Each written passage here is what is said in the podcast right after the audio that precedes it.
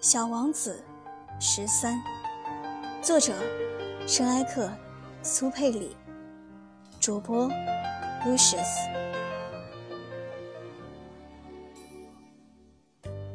几百万年以来，花儿都在制造着刺；几百万年以来，羊仍然在吃花。要搞清楚，为什么花儿费那么大劲儿，给自己制造没有什么用的刺？这难道不是正经事？难道羊和花之间的战争不重要？这难道不比那个大胖子红脸先生的账目更重要？如果我认识一朵人世间唯一的花，只有我的星球上有它，别的地方都不存在，而一只小羊糊里糊涂就这样把它一下子毁掉了，这难道不重要？他的脸气得发红。然后又接着说道：“如果有人爱上了在这亿万颗星星中独一无二的一株花，当他看着这些星星的时候，这就足以使他感到幸福。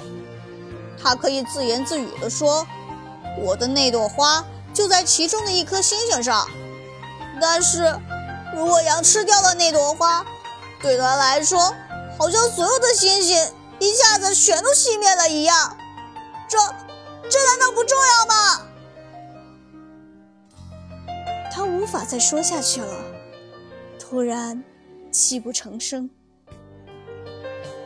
夜幕已经降临，我放下手中的工具，我把锤子、螺钉、饥渴、死亡全都抛在脑后。在一颗星球上，在一颗行星上，在我的行星上，在地球上有一个小王子需要安慰。我把他抱在怀里，我摇着他，对他说：“你爱的那朵花没有危险。我给你的小羊画一个罩子。”我给你的花画一副盔甲，我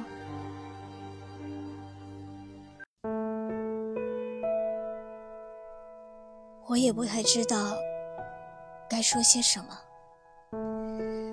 我觉得自己太笨拙，我不知道怎样才能达到他的境界，怎样才能再进入。